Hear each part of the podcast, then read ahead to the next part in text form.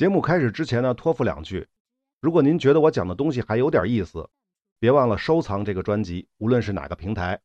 另外呢，请允许我做个广告：尬聊财经的节目可以抢先听了。如果您本期节目的内容听完了没过瘾，而下期还没有更新，就可以关注我的微信公众号“四品带刀护士”。关注之后呢，回复关键词“抢先听”就可以了。特别提醒一下，抢先听是要付费的啊！具体怎么付费呢？大家到微信公众号看就行了。好，那么接下来呢，就是正片内容。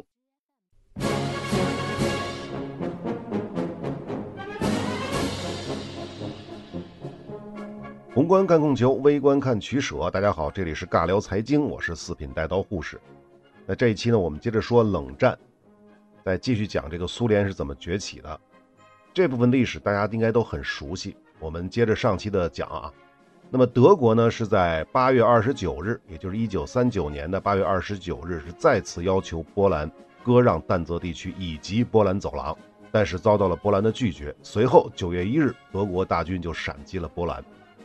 谣传说啊，这德国打波兰之前啊，希特勒依旧判断英法是会继续绥靖的，不会进行干预。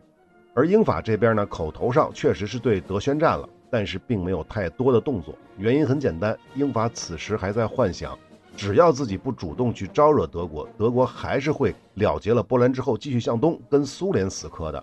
而且呢，自己这边还有个马奇诺防线，德国人肯定要掂量掂量，对吧？另外呢，波兰作死这事儿呢，可能英法也是怀恨在心的，乐得不管，所以这段时间又称为假战。面对这种态势呢，苏联这边是高兴坏了。一方面呢，是在一九三九年的九月十五日，在远东跟日本结束了诺门坎战役，两天之后，苏联就出兵波兰，也就是跟德国共同瓜分了波兰，随后又吞并了波罗的海三国，进而，在十一月一九三九年的十一月，发动了苏芬战争。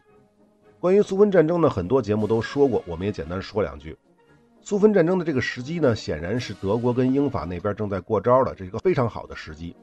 苏联呢就发动了百万大军，入侵了人口仅有三百多万的芬兰，而芬兰动员了五十万人来抵抗苏联，就三百万人口的芬兰动员了五十万人去抵抗苏联。最终的结果是，苏联以伤亡将近四十万人的代价，逼迫芬兰在一九四零年三月签订了莫斯科和平协定。并且呢，割让了四万多平方公里的土地。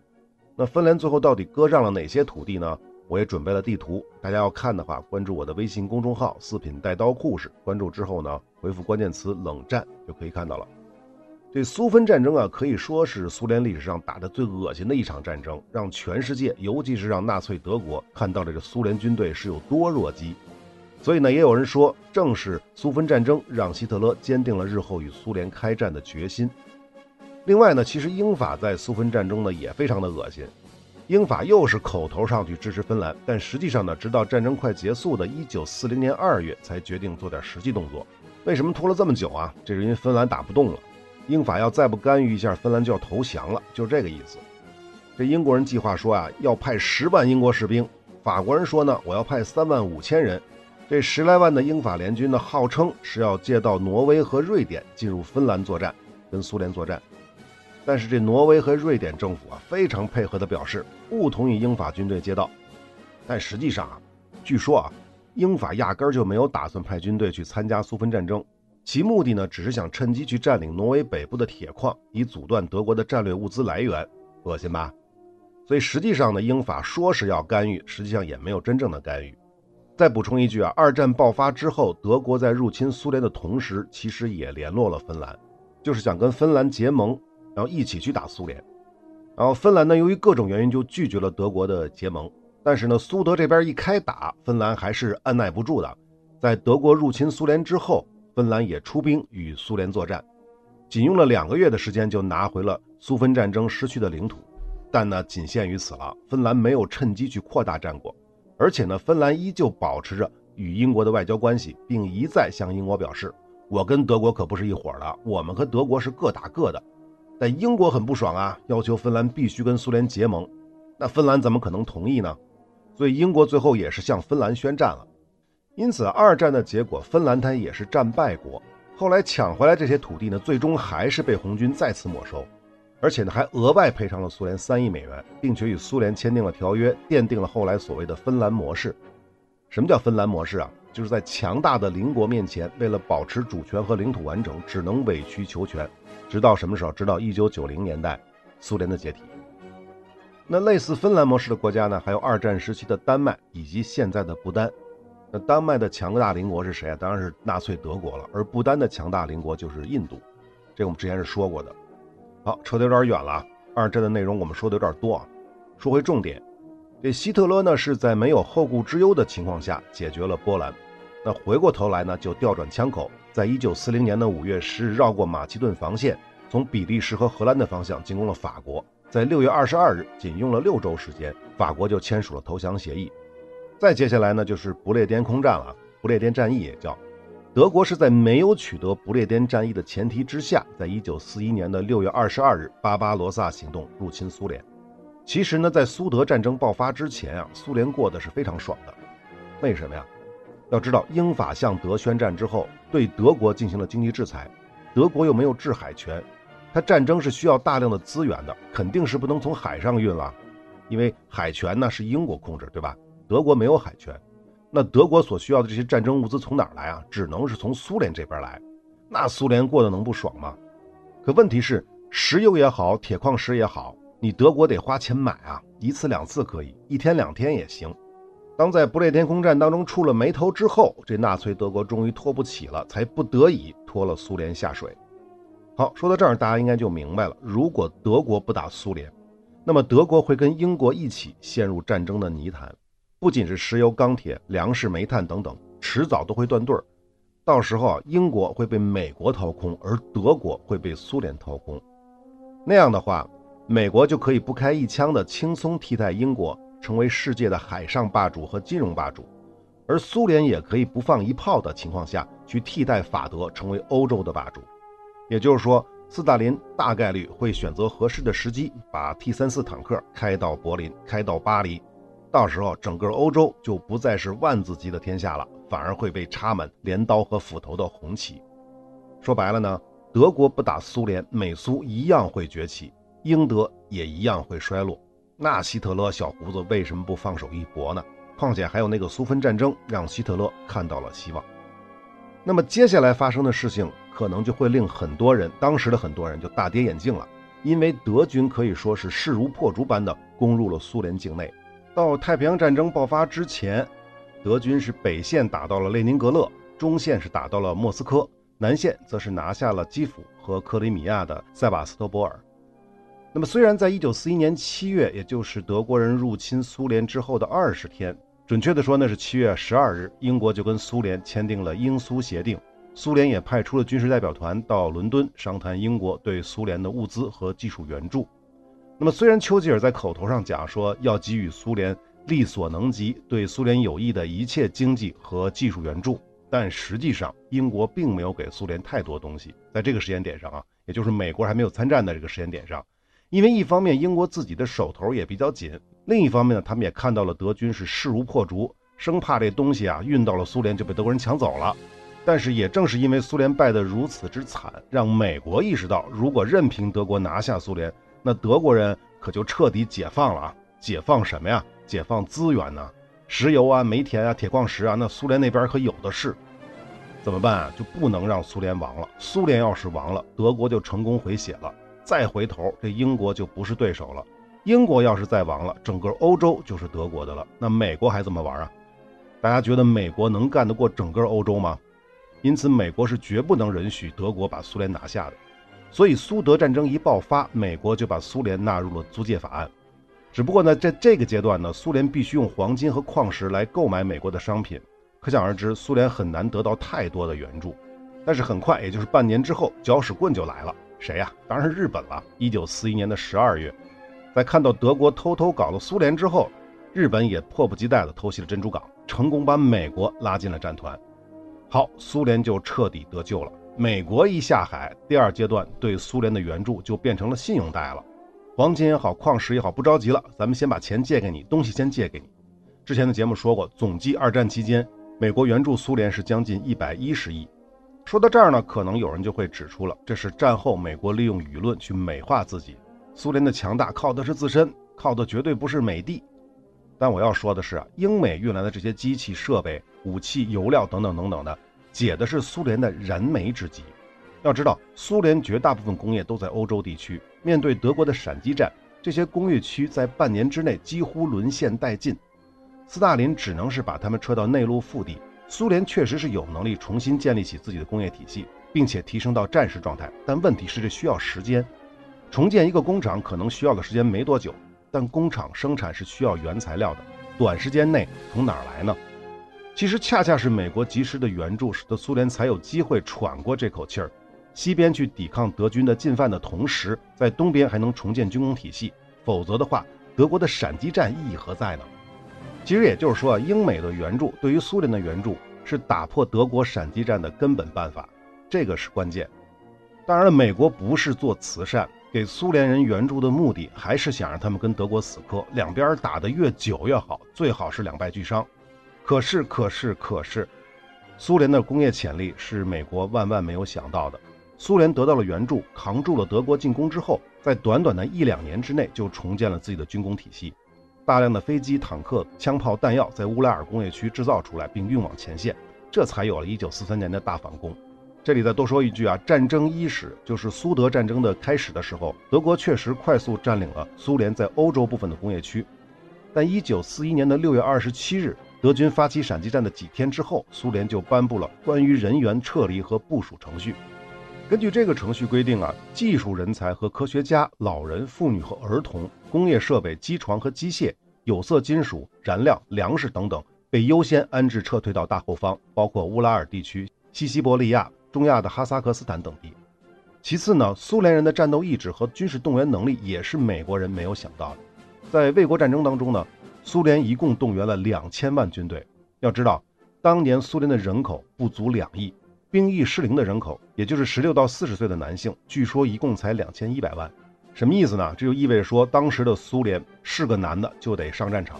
那相比于德国呢，总共动员的东线的兵力是八百五十万。而德国同期的兵役适龄人口呢是一千五百万，那么至于战争的伤亡，更能够体现苏联人的战斗意志。在卫国战争期间，苏联军队阵亡七百到九百万，这不同的方面统计数据是不一样的。而且注意，我说的是死亡人数，不是伤亡人数。此外呢，苏军是被德国人俘虏了五百二十万，其中三百六十万死于战俘营，总的算下来，苏联红军的死亡超过了一千万。刚才说了多少人啊？两千万的军队，苏联死亡率超过了百分之五十。再次提醒啊，我说的是死亡人数，不是伤亡人数。而德国方面呢，战场阵亡是四百万，被俘是三百万。也就是说，苏联是以两倍于敌人的战死率赢得这场战争的。这在英美的概念里是完全无法理解的。这是第二。第三，美国最没有想到的可能是苏联军队的指挥能力，当然还有斯大林在军事上的傲慢，并没有他们想象的那么固执。前面说过，苏芬战争让西方世界和轴心国认识到，经过大清洗的苏联军队其实纸老虎，尤其是高级指挥人才方面，靠谱的几乎都被斯大林给整死了，而新上来的都是绝对忠诚于斯大林，但在专业上完全靠不住的军事小白。美国人也看到了这点，所以他们才会那么早、那么积极地给予苏联的援助。就怕业余军事爱好者斯大林同志指挥的红军败得太惨，败得太快。其实，在战争前期啊，斯大林确实是一顿瞎指挥，加上战地指挥官无能和愚忠，造成苏军节节败退，尤其是南线。斯大林错误的要求死守基辅，最终造成了六十万苏军被德军合围，全军覆没。不过，基辅战役之后，斯大林清醒且及时地认识到了自己的错误，所以基本就不怎么再干预战役指挥了，而且还及时地启用了朱可夫。使得苏联红军在战争指挥方面的短板被迅速弥补了。朱可夫是临危受命，先是守住了列宁格勒，后来又指挥了莫斯科保卫战，再就是和另一位苏联优秀的将领华西列夫斯基共同策划决定战争走向的斯大林格勒战役，当然也参与了后来著名的库尔斯克会战等等等等吧。总之，在朱可夫等大清洗中幸存下来的苏联优秀指挥官们的共同努力之下。苏军不仅把德国人从苏联的领土上驱逐出去，而且还一路把红旗插到了柏林国会大厦的楼顶。那么小结下来，就是英美对苏联是三个没想到：苏联的工业恢复能力、苏联的军事动员能力和战斗意志、苏军的军事指挥能力。要知道，盟军这边，尤其是美国的计划和想象当中，前面说过了，最好是德国跟苏联一直鏖战个十年八年的，等德国这边耗尽了家财，同时苏联这边也是债台高筑的时候，那英美再出手收拾残局，到时候就可以不费吹灰之力的拳打希特勒，脚踢斯大林了。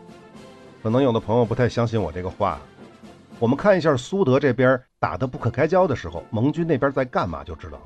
我们只看欧洲正面的战场，首先是干嘛？捏咕墨索里尼。先是北非战场，不过呢，这边其实是墨索里尼先挑的事儿。早在1940年的八月，墨索里尼就入侵了埃及。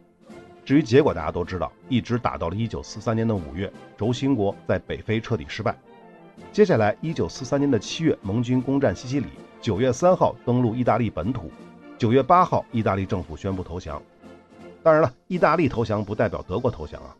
德军是且战且退，最终是撤到了哥德防线，也就是沿着意大利北部亚平宁山脉设置的防线。之后盟军就一直没有实际突破这个防线，直到一九四五年四月战争末期，德军投降。这两场战役就是北非战役和意大利战役。盟军损失了六万人，其中英军三点五万，法军一点六万，美军不到一万。而轴心国这边呢，德军是两万多人战死，十八万人被俘；义军是战死两万多人，被俘二十五万人。至于意大利战役呢，BK 上说盟军损失九万多人，德军死亡十一万人；百度上说呢，盟军伤亡三十二万人，德国伤亡加被俘是六十五点八万人。由于统计的方式不同，我们只比较阵亡的数字。相比于前面说到的苏德战场，盟军这边是不是小巫见大巫了？只看德军的损失就知道。意大利我们就不算了，因为意大利是负数，不算是最好的。那么北非和意大利两个战场加起来的规模和投入，只相当于苏德战场的十五到二十分之一。那么除了北非战场和意大利战场，大家想想，从美国一九四一年年底参战到一九四四年六月六日诺曼底登陆之前。差不多两年多的时间，盟军跟德国还发生过什么大规模的正面交战吗？没有了，完全没有了。这就是苏德那边打得一塌糊涂的时候，盟军在正面战场的全部投入，是不是少得可怜？为什么？不用说，大家也应该明白了吧？英美不希望西面和南面战场给德国过多的压力，最多就是援助一下当地的游击队，派飞机轰炸一下。原因就是前面说的。美国是希望苏德能够鏖战到油尽灯枯。实际上，在德军刚刚入侵苏联的时候，斯大林就向丘吉尔提出过开辟第二战场，也就是所谓的西线战场。其目的跟战前他们之间的讨价还价没有任何区别，就说不能只有我挨打，你也得上，就这意思。但丘吉尔是不可能答应的，不管是精神上还是肉体上都不可能答应，这个不用解释了吧？那么半年之后。美国参战，斯大林再次要求盟军开辟第二战场，而且很明确地说，就是希望英美在法国北部开辟战场。英国人的回复很简单：不行，老子这边先要解决北非问题。可是北非是多大的事儿呢？算起来，那斯大林不得已又提出，实在不行，在巴尔干地区开辟第二战场也行。那得到的回复依然是 no。直到什么时候英美才正式答应斯大林呢？这是一九四三年年底的德黑兰会议。这个时候的盟军呢，不仅搞定了北非，也搞定了意大利。一般的逻辑说呢，就这个时候你要是盟军再不答应开辟第二战场，就不合适了吧？那事实真的是因为这个吗？这个咱们后面再说啊。盟军是在德黑兰会议的时候确实答应了，答应了苏联说要开辟第二战场，但到底在哪儿开辟第二战场呢？丘吉尔提出的思路呢，是从地中海战场攻击德国。英国的提议呢，表面上看呢，是在巴尔干地区，也就是南斯拉夫这边上岸。这样的话呢，盟军可以直接攻击罗瓦尼亚，断了德国最大的石油产出，可以更快的结束战争。但实际上，如果盟军在德国的东面跟苏军会师的话，那苏联就不太方便向西或者向南扩展势力范围了，相当于把苏联堵在家门口。那么这个向西和向南相比而言，丘吉尔更看重的是阻止苏联向南，因为巴尔干地区呢就是地中海了。不管是南斯拉夫还是希腊，一旦被苏联控制，英国在地中海的利益就没法保障。换句话说啊，丘吉尔的小算盘是：盟军在巴尔干登陆之后，即便无法阻挡苏联向西进军也没关系，只要巴尔干地区被盟军控制就足够了。这丘吉尔想的是挺美，但是被美国否决了。为什么呢？说法比较多啊，比如苏联就不同意，原因不用解释了吧？但说实话，苏联同不同意重要吗？老子人都来了，帮你赶走了强盗，你不请吃席就算了，还不让我进门，这个是说不通的。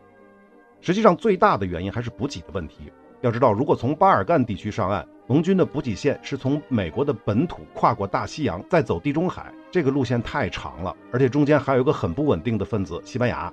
另外呢，如果盟军和苏军在德国东面的会师，那就意味着德国可以集中全部的主力在东线与盟军和苏军的联军进行会战，这显然不是最好的选择，起码从军事上看不是。那最终的结果大家都知道，英美一直拖到了1944年的6月6号，才正式在诺曼底登陆，开辟第二战场。那回答刚才那个问题，盟军真是因为北非问题解决了，意大利问题解决了，才去开辟第二战场的吗？其实真不是，因为如果美国人再不动手的话，黄花菜都要凉了。为什么呀？回头看一下东线苏军的动作。二战的转折点大家都知道，不是李云龙攻打平安县城，而是斯大林格勒战役。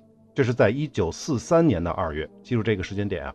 苏军彻底粉碎了德军在南线的作战意图，不管是合围莫斯科，还是攻占高加索油田，这个都被粉碎了。随后的苏军就进入了战略反攻。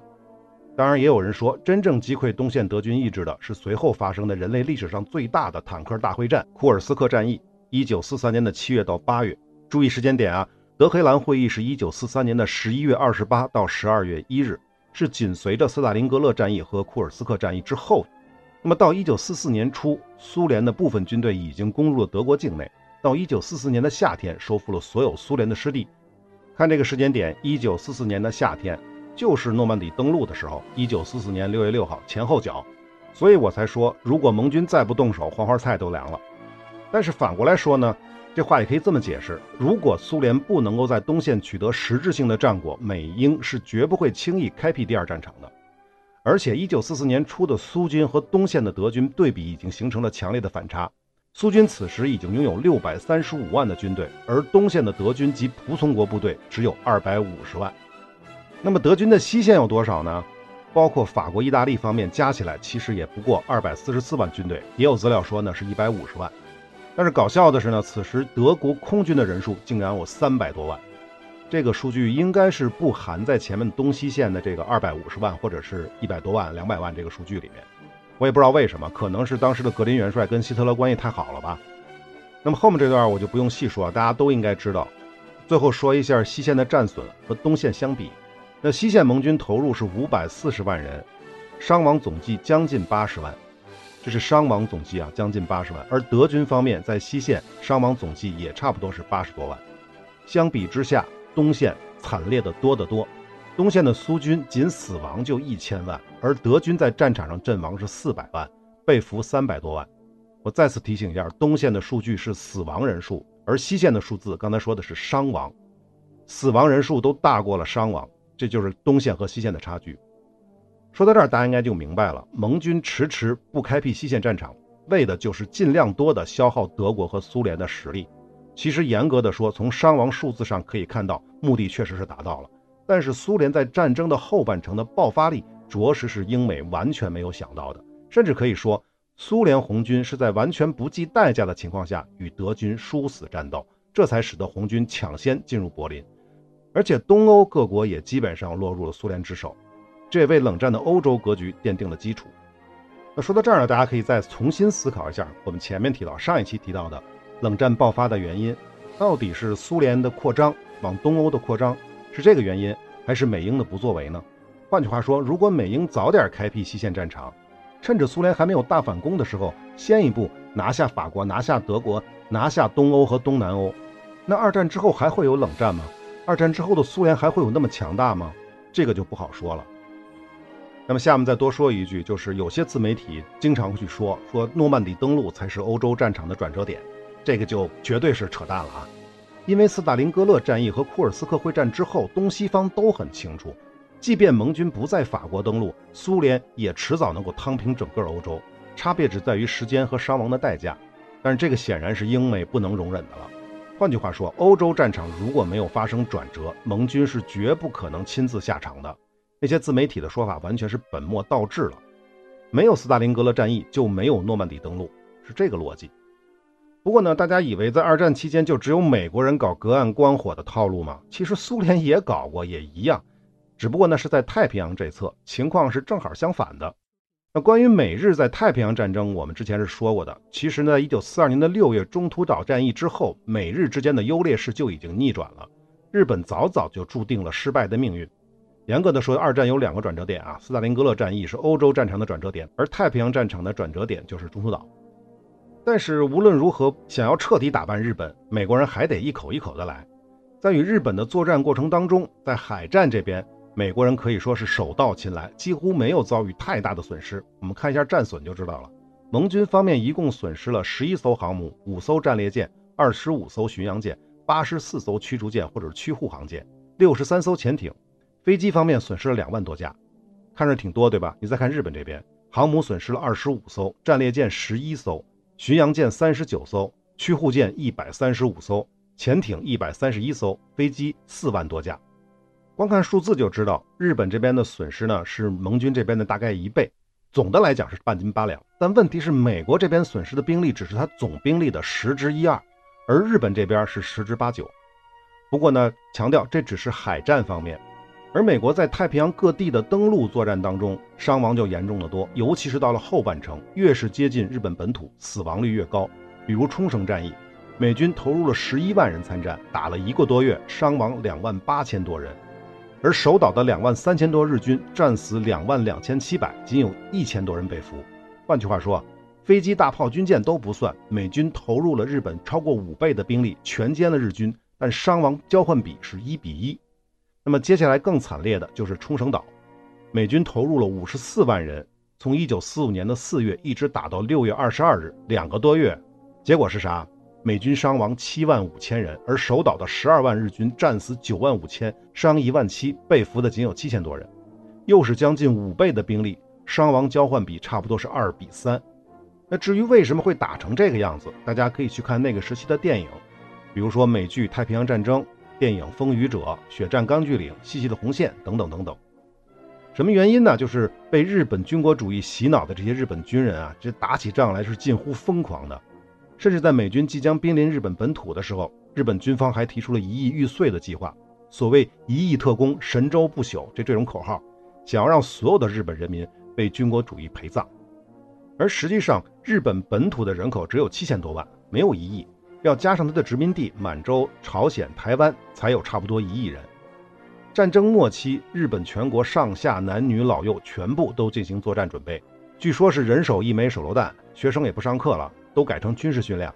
换句话说，美国大兵一登陆日本，他们将面临的不仅是疯狂的士兵，还有疯狂的老人、妇女和孩子。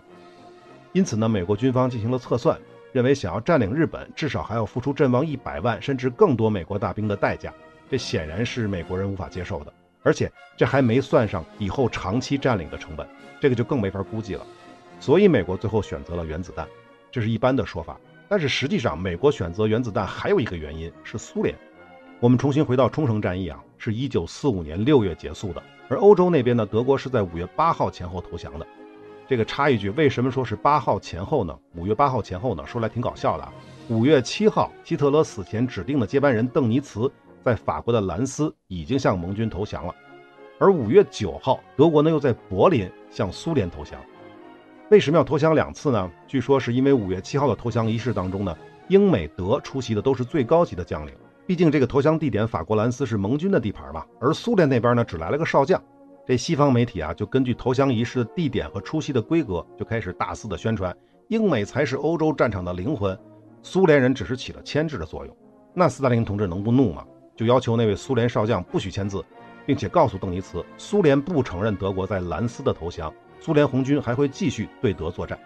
所以两天之后，也就是五月九号，在柏林，德国没有办法又签了一次投降书。因此啊，在西方世界都说德国是五月七号投降的，而苏联这边的口径呢，全是九号。所以我刚才说是八号前后啊。说实话，看到这儿的时候，是不是已经有一点点冷战的味道了？那么这个扯远了，我们接着说啊。按理说啊，欧洲战场已经结束了，那苏联也应该回头对付日本了吧？但是斯大林没有，他的理由是苏日之间有一个互不侵犯条约，他不愿意撕毁这个条约。那美英肯定是不干啊，就不断的劝。最后呢，他是承诺欧洲战场结束之后的三个月之内，苏联可以出兵。但是即便是不出兵，你宣战总是可以的吧？这样的话可以更大程度的牵制日本的兵力。可是斯大林就不宣战，就在那看戏，看什么戏啊？看美国跟日本演你死我活的戏呗，那可能有人会问，那苏联要是不出兵，日本的利益不就都是美国的了吗？不会的，因为1945年2月雅尔塔会议上，美苏已经就日本问题达成了协议。刚才说了，苏联承诺在打败德国之后的三个月之内对日本用兵，但苏联的利益仅限于保持外蒙古的现状。收复库页岛南部，获得千岛群岛，并保障苏联在大连港、中东铁路、南满铁路的利益，以及恢复俄罗斯海军租赁旅顺口。就这点玩意儿，以苏联的实力，当时的实力是手拿把攥的，那着什么急啊？这日本本土按照利益划分是归你们美国的，我们苏联着什么急？宣战就更不着急了，让日本人放心大胆的跟美国玉碎呗。再次看一下时间啊，雅尔塔会议是一九四五年的二月，硫磺岛战役。是三月份结束的，冲绳岛战役是四月到六月。经过两次惨烈的战役，美国人就再也受不了了。据说杜鲁门曾经通过非正式渠道请求苏联提前对日宣战。那好玩的来了啊！一九四五年七月底，苏联的外长莫洛托夫正式向英美建议，要求美国和英国出面再发一封邀请苏联对日作战的正式信函。你猜怎么着？被杜鲁门拒绝了。杜鲁门说：“我看出了其中讽刺性的外交动向。”俄国在这个时候参战，似乎是制胜的决定性因素。什么意思啊？换个说法啊，美国暗地里找苏联帮忙，则苏联扯大了嗓门说：“什么？我没听清楚，是要我出手帮你吗？你是不是不行啊？没事儿，我帮，但你得承认你不行。”这么讲是不是就明白了？但是男人就不能说自己不行。为什么美国选在1945年的8月6号向广岛投下原子弹？因为德国投降是5月7号。按照约定，苏联最晚是在三个月之后，也就是八月八号向日本宣战。杜鲁门的意思很清楚，我当然行了，但斯大林同志你就别看戏了，你就必须按照约定的时间动手，否则的话，老子用原子弹也能搞定日本。那苏联就不能再等了，再等下去就没什么戏看了。要是动手晚了，雅尔塔会议承诺的那些苏联的利益，可能也就不见得到手了。斯大林是一分钟都没浪费啊！美国是一九四五年的八月六号向广岛投的原子弹。八月八号，苏联对日宣战。八月九号，也就是第二天，美国向日本投下了第二颗原子弹。八月十五号，日本天皇发布了终战诏书。九月二号，正式投降，二战结束。所以啊，大家说一说，促使最后日本投降的，到底是美国人在日本本土丢的那两颗原子弹呢，还是因为苏联红军在东北势如破竹的攻势呢？那显然这两个因素是都有的，只是谁大谁小罢了。但有一点是可以肯定的：如果美国不用原子弹，要么付出百万美军的生命，要么向苏联让出更多的东北亚利益。可能有朋友会问啊，为什么美国不放手让苏联跟日本干呢？你日本人不是要全民玉碎吗？让苏联跟他们一起碎啊，岂不是可以更好的去消耗苏联吗？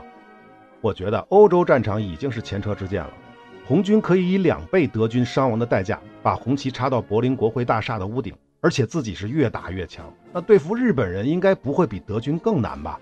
那到时候不仅苏联不会变弱，反而还有可能把日本搭进去，成为苏维埃日本。闹不好再过几十年，第三次世界大战就改成苏军偷袭珍珠港了。说到这儿，大家再想想，一九四五年的两颗原子弹对美国而言是有多重要了吧？好，讲了这么多，似乎跟主题跑得有点远啊。还记得我们想说什么吗？为什么会发生冷战呢？因为核武器的出现，没法打热战。所以只能以冷战的形式对抗。那为什么非要对抗呢？因为二战使得美国成为了世界老大，苏联成为世界老二。老大和老二总要分个高下，因为只有世界老大才能保证利益的最大化。那前面的内容呢，我们着力在说苏联是怎么成为世界老二的。简单的讲，就是本来德国是老二，结果德国打败了。而在与德国的消耗当中呢，苏联不仅没有被削弱，反而在战争当中得到了快速发展的机会。不仅是重工业，还有科技方面也是大跃进啊！尤其是二战结束的时候，不止美国人从德国划走了大批的高端人才和技术资料，苏联也是一样，而且绝对不比美国少。总之，美苏通过战争瓜分了世界上最优秀的科技宝库，也就是德国。这就使得两国在科技上一跃成为了世界的老大和老二。我们讲教育系列是说过的啊，美国在二战前绝不是科技最强的国家。那按理说，一九四五年打完仗，冷战就该开始了吧？然而并不是。开篇我们就讲了，一九四七年杜鲁门主义才算正式开始。那什么是杜鲁门主义？我们第一期就说过了，其中提到了杜鲁门要求国会援助土耳其和希腊政府拨款了四亿美元，防止这两个国家落入共产党的手中。那为什么会提到土耳其和希腊呢？这就是希腊内战和土耳其危机。但是说这两个事儿之前，必须要先说回二战期间的几次重要的会议，也可以被称为美苏的几次分赃会议，这就包括了开罗会议、德黑兰会议、雅尔塔会议和波茨坦会议。实际上，二战期间发生了很多会议啊，但是最重要的就是这几个会议，而且这几个会议更关键的点呢，他们都是在一九四三年之后，也就是斯大林格勒战役之后才发生的，所以才被称为分赃会议。什么意思呢？也就是说，盟国和苏联都非常清楚，斯大林格勒战役之后，战争的走向已经是板上钉钉的事儿了，赢得战争是确定的事情，只是时间早晚。那在这之前呢，就要考虑考虑怎么分赃的问题。所以我们才会谈这几个会议。好，那关这部分呢，我们下期再接着说。